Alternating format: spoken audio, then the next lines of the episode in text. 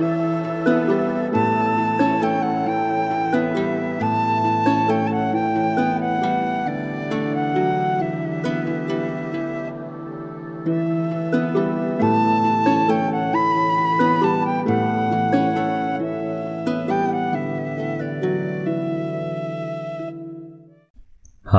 und herzlich willkommen zurück zum Podcast von Viking Tantra. Und heute möchte ich über ein Thema sprechen, das ich neulich erst auf Instagram äh, auch in einem Live besprochen habe. Das aber anscheinend tatsächlich bei, bei vielen von euch so ein bisschen auf Resonanz getroffen ist und ähm, Fragen nach sich gezogen hat. Also ich bekomme immer wieder neue Fragen zu diesem Thema und hatte eigentlich nicht damit gerechnet. Aber wie ihr wisst, greife ich gern Dinge auf, die so ein bisschen im Raum schweben. Und so auch das jetzt. Und zwar geht es um das innere Kind. Und ich wurde jetzt schon gefragt, quasi, ich soll doch mal bitte auf, auch auf Deutsch wiederholen, wie, wie es quasi dazu kam, dass mein inneres Kind aktuell so viel Nachholbedarf hat, wie sich das äußert und wie man sich darum kümmern kann. Nun, auf letzteres möchte ich nicht zu sehr eingehen, weil das, äh, das ist von Person zu Person unterschiedlich.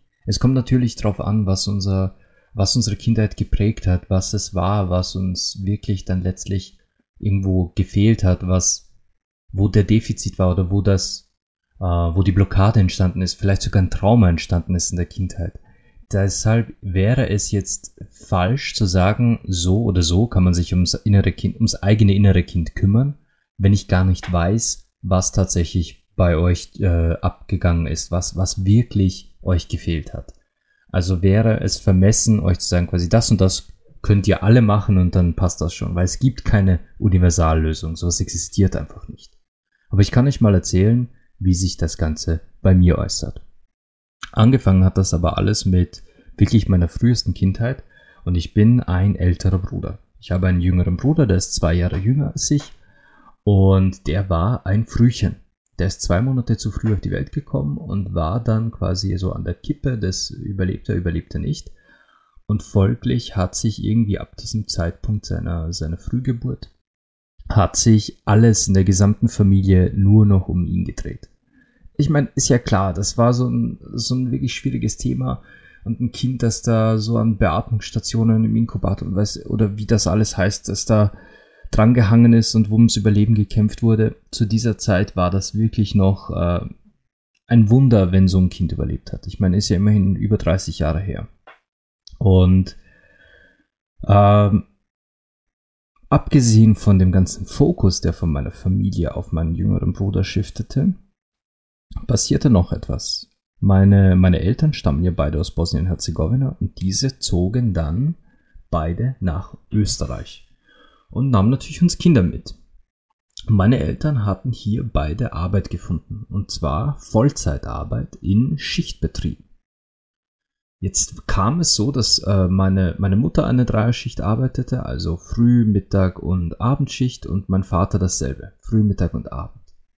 Und diese Schichten waren halt nicht immer gut zu koordinieren, beziehungsweise hatte man nicht wirklich die Möglichkeit, Wünsche zu äußern.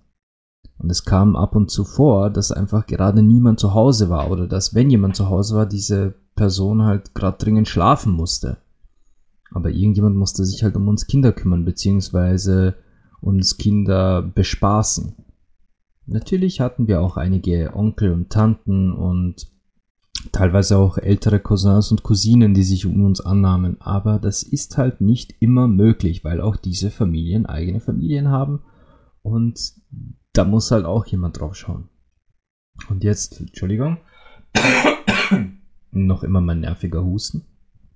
Ähm, und diese Familie, also jetzt, jetzt blieb ich also ganz oft mit meinem kleinen Bruder alleine und musste schon in der frühesten Kindheit äh, sehr viel Verantwortung übernehmen. Ich musste Verantwortung übernehmen für meinen kleinen Bruder. Ich musste dafür sorgen, dass das zu essen auf den Tisch kam, ähm, so wenig es auch war, denn äh, wir wuchsen in, in eigentlich sehr, sehr, sehr, sehr armen Verhältnissen auf. Äh, meine Eltern rackerten sich wirklich den Arsch ab, damit wir überhaupt was zu essen auf dem Tisch hatten. Und das war dann auch teilweise äh, drei, vier Tage altes trockenes Brot. Und äh, nein, ich will hier jetzt nicht auf die Mitleidsdrüse drücken, drücken, sondern das sind halt einfach Fakten. Wir hatten es alles andere als leicht und teilweise einfach mal nichts zu essen zu Hause. Das kam halt vor. Äh, was wir aber immer hatten, war, war uns. Wir, meine Eltern haben wirklich sich alle Mühe gegeben, dass, dass, es, dass wir zumindest überleben, dass wir, was, dass wir Klamotten an, an, auf unseren Hintern hatten und ein Dach über dem Kopf. Und ich musste halt zusehen, dass mein Bruder aß, dass er, dass er bespaßt wurde, dass er jemand hatte, der was auf ihn aufpasst. Und als, als wir dann älter wurden, hat sich das nicht gerade gebessert, denn meine Eltern arbeiteten noch immer im Schichtbetrieb und plötzlich kamen so Aspekte wie Kindergarten, Kinderkrippe, ähm, Grundschule oder Volksschule, wie es bei uns in Österreich heißt. Diese Dinge haben das nicht gerade leichter gemacht, denn ich musste zur Schule, mein Bruder zum Kindergarten oder wir mussten beide zur Schule. Nach der Schule hatten wir dann ähm, auch noch einen Kinderhort. Das ist so eine Betreuung. Ich weiß nicht, ob es das in Deutschland und der Schweiz auch so gibt und ob das so heißt, aber das ist so eine Betreuungsstätte für nach der Schule, wo man zu essen bekommt und, und ähm, andere, mit anderen Kindern sozialisiert, Spiele spielt, wo auch bei den Hausübungen geholfen wird. Hort war eigentlich eine schöne Zeit. Also ich habe den Hort sehr, sehr genossen, aber ich musste halt trotzdem schauen, dass mein Bruder heil und gesund zur Schule kam, zum Kindergarten kam, zum Hort kam und vom Hort dann auch entsprechend wieder nach Hause. Ich war quasi eigentlich meine gesamte Kindheit dafür verantwortlich, dass er überlebt, während meine beiden Eltern halt wirklich geackert haben. Und das hieß halt immer, immer Verantwortung. Und mein jüngerer Bruder ist nicht der leichteste Charakter, im Gegenteil, er hat, ähm, er hat meine, meine Brüderlichkeit eigentlich sehr oft ausgereizt bis aufs Maximum und auch teilweise überstrapaziert. Zwischen ihm und mir gab es eigentlich nie ein gutes Verhältnis. Und doch habe ich eigentlich meine gesamte Kindheit damit verbracht, aufzupassen, wie es ihm geht und dass, dass er irgendwie durchkommt und dass es ihm gut geht. Das war mal einer dieser, dieser prägenden Aspekte meiner Kindheit, die mir jetzt nicht wirklich die Chance ließen. Natürlich konnte ich mit Kindern spielen, natürlich war ich auch draußen, habe rumgetollt, aber irgendwo hatte ich beim Rumtollen und Spielen und egal worum es ging, immer so ein, so ein Auge oder ein, ja, eigentlich doch immer ein ganzes Auge immer auf ihn. Ich hatte immer diesen, diesen Blick auf meinen kleinen Bruder, geht's ihm gut, ähm, passt alles, hat er sich eh nicht wehgetan, beziehungsweise mein jüngerer Bruder hat, ja, man muss es leider so sagen, er hat es nicht sonderlich mit der Wahrheit und damit hat er sich schon sehr, sehr oft Ärger eingebrockt. Ganz oft Ärger eingebrockt. Und wenn er Ärger hatte, war ich natürlich immer zur Stelle, um das für ihn auszubaden, beziehungsweise um ihn zu beschützen. Und so hatte ich immer ein Auge auf ihn, was er tat, mit wem er sprach, was er verzapfte und wer ihm gerade an den Kragen wollte. Das zog sich von, von der simplen Verantwortung, er soll heil zur Schule kommen und wieder nach Hause, bis hin fast schon ins Teenageralter, wo es dann hieß, ja, wer will ihm diesmal ans Leder? Das ist halt äh, durch meine Kindheit durch immer so, so mein, mein, mein ewiger Begleiter gewesen. Dieser, dieses eine Auge immer auf meinen kleinen Bruder zu haben, damit der, damit der sich nicht um Kopf und Kragen bringt und irgendwie weiter überlebt. Dann das war, das war mal der eine prägende Aspekt, der mich, ich will jetzt mal, ja, der, der mich irgendwo daran hinderte, vollends Kind zu sein. Und ich will jetzt nicht sagen, dass mir die Möglichkeit nicht blieb. Es war, es war sicher genug Chance da, um, um zu tollen, um zu spielen, um Kind zu sein. Aber wenn du halt von klein auf immer wieder diese Verantwortung auferlegt bekommst, du musst auf deinen kleinen Bruder aufpassen, du musst ihm Essen geben, du musst aufpassen, dass er heil nach Hause kommt das kannst du nicht einfach so ablegen. Das ging auch nicht. Das ging, das ging bis ins fast Erwachsenenalter, ging das nicht, dass ich äh, das ablege und nicht darauf achte, was er macht und mit wem und was auch immer. Das, das prägte ganz, ganz viel meiner Kindheit. Dann kam es zu einem Zwischenfall, der nur mich betraf, der nichts mit meinem Bruder zu tun hatte. Ich wurde, äh, da war ich sechs Jahre alt, glaube ich. Sechs oder sieben. Nein, sechs. Es war in der, es war in der ersten Klasse. Erste Klasse Grundschule oder Volksschule. Ich war auf dem Nachhauseweg und dieses Mal alleine, denn ich glaube, mein Bruder war da noch, da war er noch nicht der, im Kindergarten oder meine Eltern hatten ihn abgeholt. Das weiß ich nicht mehr ganz genau. Ich weiß nur, ich war allein auf dem Weg nach Hause. Und auf dem Weg nach Hause ist da so ein Park gewesen, durch den musste ich durch. Und in diesem Park traf ich auf zwei ältere Schüler. Zehn, elf Jahre alt, also einiges älter als ich. Diese beiden hielten mich auf und drängten mich in ein, in ein Gebüsch, drückten mich in einen Zaun, wo sie mich mit meinem Schulranzen befestigten. Also der, die verklemmten quasi den Schulranzen, den ich auf den Schultern hatte, in diesem Zaun. Und da wurde ich dann erstmal verprügelt. Ich kassierte Schläge und Tritte ins, äh, ins Gesicht und, und äh, über meinen ganzen Körper. Ich erinnere mich nicht mehr genau, was passiert ist. Das äh, vermute ich mal, habe ich entweder vergessen oder verdrängt, weil es zu lang her ist. Und ich kam mit äh, blutenden Lippen, blutiger Nase und, und ja, entsprechend habe ich ausgesehen, kam ich halt dann doch irgendwann nach Hause. Warum sie das gemacht haben? Vermutlich, weil ich das kleine Ausländerkind war. Ich habe halt komisch gesprochen, hatte einen komischen Namen, habe mich komisch gekleidet, weil wir eben eine arme Familie waren. Und aus irgendeinem Grund fühlten sie sich dazu herauserkoren, mich auf dem Heimweg zu verprügeln. Ich kannte die beiden nicht. Ich weiß bis heute nicht mehr, wer sie sind. Ich weiß nur, dass ich auch damals nicht wusste, wer zur Hölle die sind. Ich bin ihnen nie begegnet, ich kannte diese beiden nicht. Was ich mich aber noch, äh, an was ich mich noch ganz klar erinnere, und das ist auch neben dieser, ne, neben diesem Verprügeltwerden ein Punkt, der meine Kindheit dann auch geprägt hat, darauf folgend, dass mein Vater, also eigentlich waren mein Vater und meine Mutter gemeinsam bei der Direktorin. Die Direktorin zitierte diese beiden älteren Schüler ins Büro und auch deren Eltern und es kam zu so einem, so einem Gespräch, wie man es halt in Schulen macht und zu einer Abmahnung dieser Schüler. Mein Vater sagte in Gegenwart meiner, meiner Lehrerin, in Gegenwart der Direktorin, dieser anderen Kinder und deren Eltern, er kniete sich zu mir nieder und sagte, in Zukunft, wenn dich einer auch nur schief anguckt, wenn dich einer auch nur anguckt, bevor der irgendwas machen kann, ballst du deine Faust und knallst sie ihm ins Gesicht. Das hat er damals gesagt. Äh, natürlich waren Lehrerin, Direktorin, alle waren schockiert und nein, das können sie ihrem Sohn doch nicht sagen. Und dieses und jenes. Und ähm, aber es blieb, es blieb hängen. Ich wurde zu, zu einem sehr äh, leicht reizbaren Kind dann folglich auf dessen. Ich, ich, ich folgte, ich folgte wirklich diesem, diesem Rat meines Vaters, weil das so hängen blieb damals, wie, wie energisch er mir das sagte, dass ich fortan eigentlich jeden komischen Blick immer sofort als diese Person will mir was antun deutete.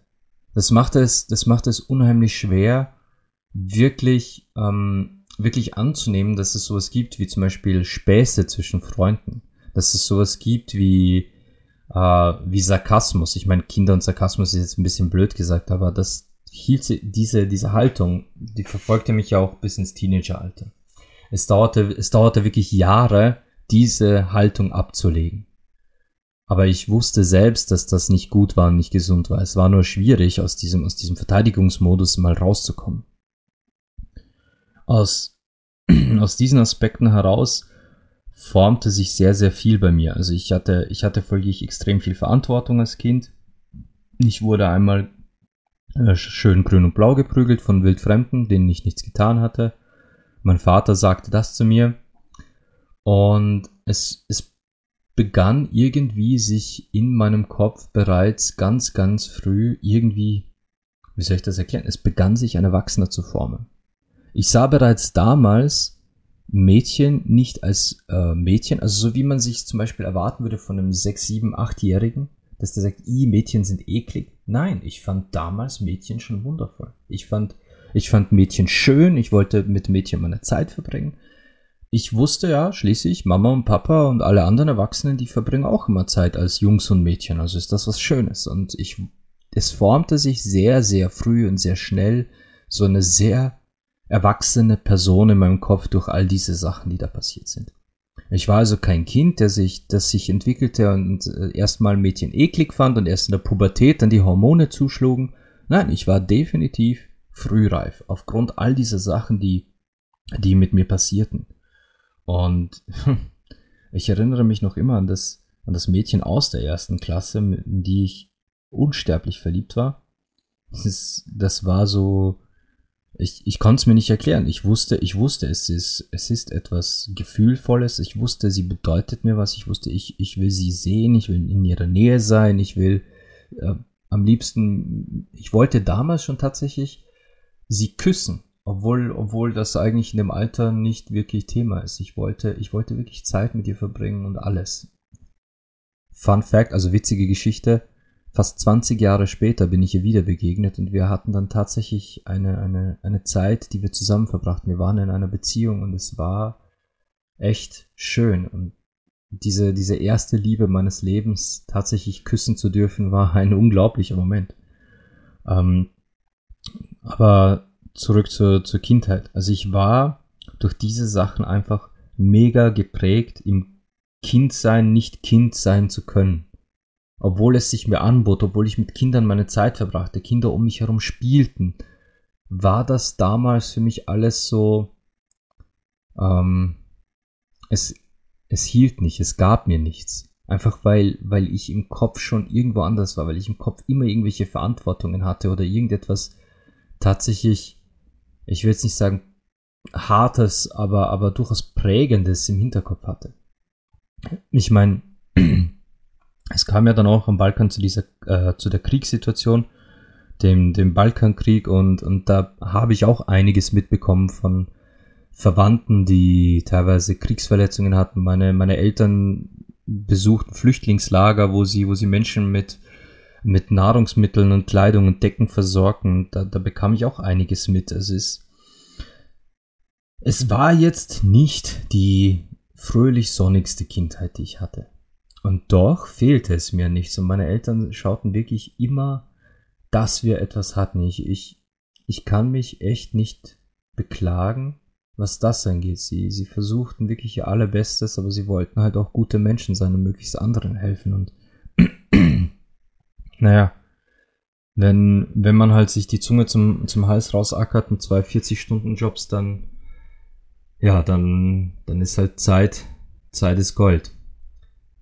Und ich kann mich noch ganz genau erinnern, dass einer der fantastischsten Momente aus der, aus der ganz frühen Kindheit, das war noch so, ich glaube noch, noch Kindergartenzeit. Damals erschien der erste Nintendo. Oder zumindest kam er da zum ersten Mal in mein, in mein Sichtfeld. Und ich verstand zwar nicht, was zur Hölle dieses Ding sein soll, aber ich sah, es macht Spaß, auf diesem Controller rumzudrücken und da hüpft was auf dem Bildschirm, so ein Super, Super Mario halt. Ne? Und bis heute, bis heute ist äh, Videospiele zum Beispiel, sind bis heute mein, mein Ventil, wieder Kind zu sein, mein Ventil abzuschalten, mein, mein, meine Welt, in die ich mich gerne flüchte, um auch mal nicht ernst zu sein, nicht erwachsen zu sein, mir nicht Sorgen machen zu müssen um meine Autoversicherung, meinen nächsten Tank, um, um, um die, die Rechnungen, die noch auf dem Tisch liegen. Ich muss mir in Videospielen keine Sorgen machen. Da kann ich, da kann ich nicht nur mich in eine andere Welt flüchten, sondern kann ich einfach mal wieder Kind sein, albern sein. Und ein paar der schönsten Abende, die ich mit meinen Freunden verbrachte, und da rede ich jetzt nicht von, wir sind 14, 15, sondern nein, nein, da waren wir schon Mitte 20 oder sowas. Ja, sicher 23, 24, 25 Jahre alt. Die schönsten Abende, die ich mit Freunden hatte, war bei einem Kumpel zu Hause. Wir, wir aßen Chips, Pizza, tranken, tranken Bier und Wodka und Whisky und spielten Videospiele. Ich kann mich kaum erinnern, glücklichere Momente gehabt zu haben mit Freunden als diese simplen Abende. Oder wenn, wenn es hieß, hey, wir gehen heute mal nicht Party machen, heute sitzen wir zu Hause und spielen äh, Trivial Pursuit, spielen Nobody's Perfect. Wir spielen heute mal Monopoly bis, bis, bis spät in die Nacht. Dieses Spiele spielen, auch damals, das habe ich auch noch aus der Hortzeit. Im Hort nach der Schule, da hatte ich auch keine Verantwortung. Natürlich musste ich da meine Hausübungen machen, aber kaum, dass die Hausübungen fertig waren, da hatten wir diese Horttanten, diese Pädagoginnen, die haben uns dann ich will jetzt nicht sagen verdonnert, aber halt schon irgendwo dazu gebracht, dass wir miteinander Spiele spielen. Da gab es schubladenweise Brettspiele, Lego und, und auch am Abend wurden dann, dann Spiele erfunden, die man zusammen gespielt hat. Oder es gab so Sesselkreisspiele. Dieses Spiele spielen. Da kann ich heute noch Kind sein und das tut mir in der Seele gut. Und ich spüre es jedes Mal wieder, auch selbst wenn ich mich bei einem Spiel ärgere. Und natürlich gibt es, natürlich gibt es Spiele, die mich ärgern, aber das liegt halt dann an meinem Ehrgeiz. Aber ich merke halt, wie das, wie das mir im Innersten gut tut, weil, weil ich es halt damals nicht wirklich konnte. Weil das für mich die, das quasi das einzige Ventil war, in dem ich mal nicht auf meinen Bruder gucken musste. Weil der saß im Regelfall am Controller neben mir. Auch das hat sich mit den Jahren geändert. Aber mir persönlich ist es noch geblieben. Mir persönlich bleibt das noch immer, dass dieses innere Kind einfach zehntausendmal lieber einen Abend zu Hause mit Freunden verbringt und Monopoly spielt, als irgendwo Party zu machen und, und äh, Wodka oder Gin zu kippen bis, bis, früh, bis früh morgens. Nein, ich spiele lieber Monopoly bis früh morgens. Und, und da gibt's noch ein paar so Aspekte, die, die, die mir geblieben sind aus dieser Zeit, wo ich sage, ich merk's immer wieder, wie, es ist ein ganz eigenes Gefühl. Es ist so ein Gefühl der, der Vertrautheit und Geborgenheit in Situationen, wo ich, wo ich merke, dass, dass das das innere Kind irgendwo triggert.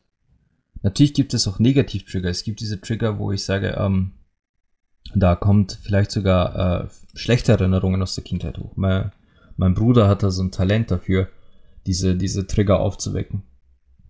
Und mein Bruder ist ein Thema, an dem ich heute noch arbeite, an dem ich heute noch wirklich, wirklich massiv arbeite und noch immer nicht ein, also ich habe noch immer keinen Weg gefunden, um, um dieses Thema für mich gesund und, und, und abschließend zu verarbeiten, damit ich sagen kann, ich kann meinem Bruder gegenüber sitzen und zumindest Neutralität empfinden, wenn er wieder mal einen meiner Trigger drückt. Denn er, das ist es ist unglaublich, wenn, wenn mein Bruder einen meiner Trigger erwischt, dann ist das eine, eine Sofortexplosion. Das ist kein langsames Kochen. Mein Bruder, der schafft es, mich wirklich instant zu triggern. Aber das, das ist noch immer mein Ding und daran muss ich arbeiten. Ich muss, weil es ist, es tut mir nicht gut. Es tut mir nicht gut, dass, dass ich äh, auf, auf seine Trigger so reagiere. Und es tut der ganzen Familie nicht gut, dass, dass wir beide einfach nicht miteinander in einem Raum sein können. Das tut weder, weder meiner Familie gut noch seiner Familie. Ich habe zwei Nichten, er hat zwei Töchter, die ich nie sehe aufgrund dieser Tatsache. Und es tut auch unseren Eltern nicht gut, dass wir im Prinzip nicht mal zu einem Abendessen zusammenkommen können, weil, weil wir beide einfach nicht in einem Raum sitzen können. Und dieses, dieses Gift, was, was da alle, alle unsere Mitmenschen, alle unsere Familienmitglieder aufsaugt, das ist halt auch nicht okay von uns. Aber wie gesagt, das ist etwas, an dem ich immer noch arbeite. Und es gibt auch Momente, da, da, da liege ich einfach auf der Couch und, und meine Frau berührt mich auf eine Weise oder streichelt meinen Kopf, meine Schulter, meinen Rücken, was auch immer, wo ich mich dann in diesem Moment auf eine Weise geborgen fühle, die sich kindlich fühlt, wo ich mich umhegt fühle, umsorgt fühle, obwohl es gerade um nichts geht, obwohl es gerade eine banale Situation ist, vielleicht sogar eine ganze, ganz normale Alltagssituation. Aber ich fühle in diesem Moment ganz klar, wie das, das innere Kind da plötzlich loslassen kann, entspannen kann, sich, sich selbst fühlen kann und, und das tut gut. Das tut unglaublich gut. Und manchmal, manchmal ist es genau das, was ich, was ich in so einem Moment brauche. Und das ist etwas, was mir zumindest manchmal sogar schwer fällt zuzugeben. Wo ich sage, ähm, was heißt zugeben? Nein, zugeben ist das falsche Wort. Es fällt mir, es fällt mir manchmal schwer, es zu verbalisieren. Das ist es. Mir fehlen dann die Worte zu erklären, warum und warum brauche ich das und was ist es, was ich gerade brauche. Das, das fällt mir in diesen Situationen manchmal schwer, wenn es ums innere Kind geht, weil weil ich selbst teilweise nicht weiß, was es ist, was ich gerade brauche, weil ich es eben damals nicht wirklich, nicht wirklich gelebt habe. Denn selbst diese, diese körperliche Zuwendung, dieses in den Arm nehmen, dieses Umarmen, so blöd das jetzt auch klingt und ich will da jetzt keinerlei äh, Kritik ausüben an meiner Vergangenheit und meiner Familie und meinen Eltern und, und, und der restlichen Verwandtschaft. Aber einfach die, die Tatsache, dass mein Bruder auf die Welt kam als Frühchen und fast verstorben wäre, das hat halt nicht nur sämtliche Aufmerksamkeit auf ihn gezogen, sondern sämtliche Zuwendung. Egal ob es jetzt rein vom, vom ich, ich schaue ihn an ist oder auch Streicheleinheiten, Umarmungen, ähm, Achtsamkeit, all diese Sachen, all dieses, ich nenne es jetzt mal Verhätscheln, kam meinem Bruder zugute. Was nicht heißt, dass ich verhätschelt werden wollte. Aber ich weiß nicht, wie sich das anfühlt. Ich weiß nicht, wie es sich anfühlt, wenn die ganze Familie einen. Das klingt jetzt echt hart, aber ich weiß nicht, wie es sich anfühlt, wenn die ganze Familie dich lieb hat. Ich rede nicht von Liebe. Ich rede nicht von, von, von dem, dass man dich schätzt und, und respektiert. Weil mittlerweile kann ich sagen, dass meine Eltern man, mich wirklich schätzen und respektieren als Mensch. Aber dieses Ich hab dich lieb, das.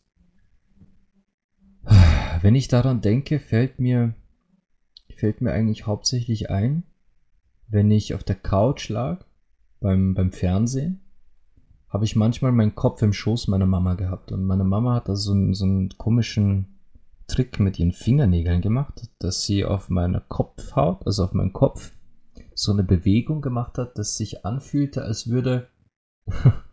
Wie fühlte sich denn das an? Es fühlte sich so ein bisschen an, als würde ein Huhn auf deinem Kopf herumpicken. So, so machte sie quasi mit den Fingernägeln.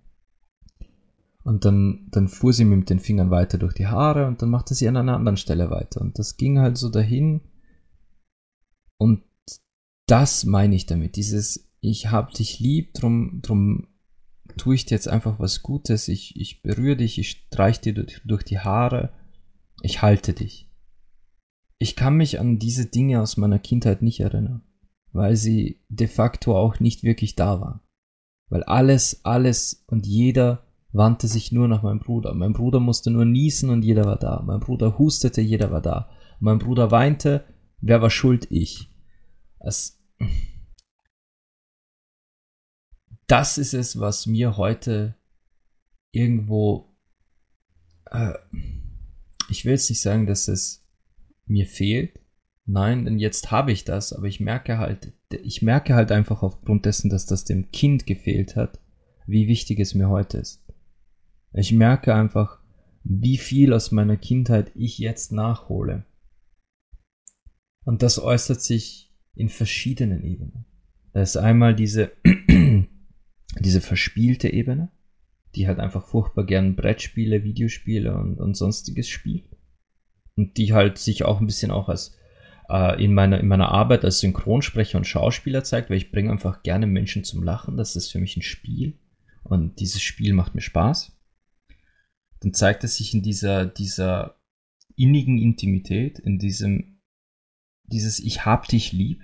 Und ich rede jetzt wirklich nicht von Liebe. Ich weiß, ich erlebe Liebe im ganzen, im ganzen Leben. Ich habe eine Frau, die mich liebt. Ich habe Freunde, die mich lieben. Ich spüre Liebe. Aber dieses Ich hab dich lieb, das ist nochmal was anderes. Und ich glaube, ihr wisst, was ich meine. Da merke ich's. Aber ich merke es auch im Negativen. Ich merke es dann, wenn dieses, dieses Kind auch schon mal äh, übertreibt. Wenn dieses Kind zum Beispiel mal bewusst provokant ist oder bewusst, äh, bewusst provoziert. Und wir kennen das. Kinder können trotzig sein, Kinder können provokant sein, bewusst ihre Grenzen ausreizen und sogar bewusst überschreiten, um zu sehen, wann sagt jemand Stopp. Und ich merke, ich merke auch das. Ich merke auch das, dass dieses freche Kind auch in mir steckt und dass auch dieses freche Kind gerne herausfindet, wo sind denn nun meine Grenzen? Und wann sagt die andere Person Stopp? Und wie weit kann ich mich aus dem Fenster lehnen? Das merke ich auch, das habe das hab ich im Beruf immer wieder mal gemerkt und, und, und auch in Interaktionen mit Freunden. Aber meine Freunde, die kennen mich zum Glück mittlerweile gut genug, um zu wissen, dass man mir immer, immer ins Gesicht sagen kann, hey, stopp, es reicht jetzt, danke. Es reicht, komm mal runter oder hier passt schon. die kennen mich und die, die wissen auch, dass man mit mir, dass ich sowas auch nicht persönlich nehme, weil ich kenne ja auch meine, meine, äh, meine, wie sagt man, meine verrückten fünf Minuten, aber auch meine, meine Momente, wo, wo einfach ich rede, rede, rede, rede, rede und bin schon, bin schon über die Grenze drüber und merke es nicht mal, weil, weil ich einfach, weil dieses, in diesem Laberfluss, in diesem fast schon bewusst übertriebenen, was ich sage, habe ich ja provokanterweise bewusst übertrieben. Ja, das kenne ich und meine Freunde kennen es und die sagen dann halt einfach Stopp. Aber es zeigt sich dieses ganz viel aus dieser Kindheit, ganz viel, dass Menschen in ihrer Kindheit ausleben und auch in den frühen Teenagerjahren und, und, und so weiter. Ganz viel davon steckt noch immer in mir.